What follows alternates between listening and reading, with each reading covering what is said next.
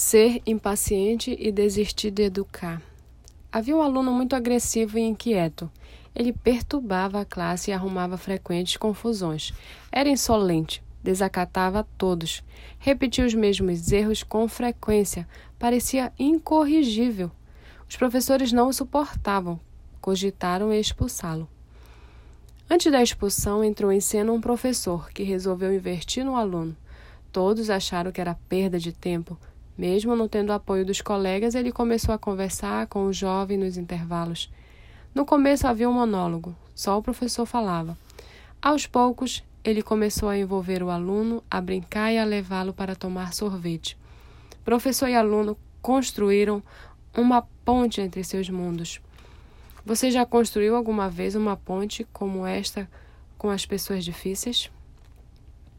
O professor descobriu que o pai do rapaz era alcoólatra e espancava tanto ele como a mãe. Compreendeu que o jovem, aparentemente insensível, já tinha chorado muito e agora suas lágrimas estavam secas.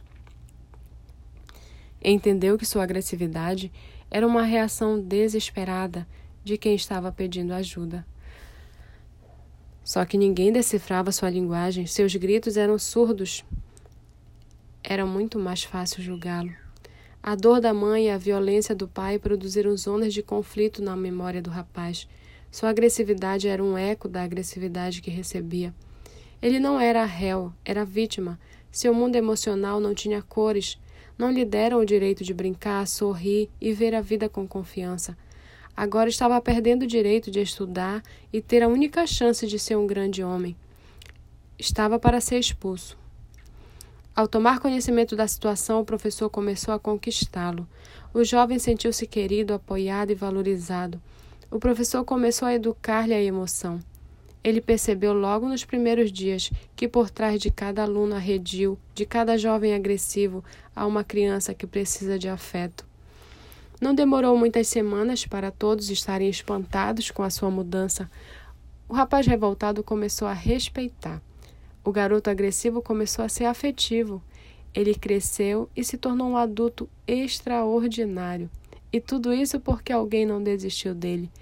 Todos querem educar jovens dóceis, mas são os que nos frustram, que testam nossa qualidade de educadores. São seus filhos complicados que testam a grandeza do seu amor. Seus alunos insuportáveis é que testam seu humanismo. Pais brilhantes e professores fascinantes não desistem dos jovens, ainda que eles os decepcionem e não lhes deem retorno imediato. Paciência é o seu segredo. A educação do afeto é a sua meta. Gostaria que vocês acreditassem que os jovens que mais os decepcionam hoje poderão ser os que mais lhe darão alegria no futuro. Basta investir neles.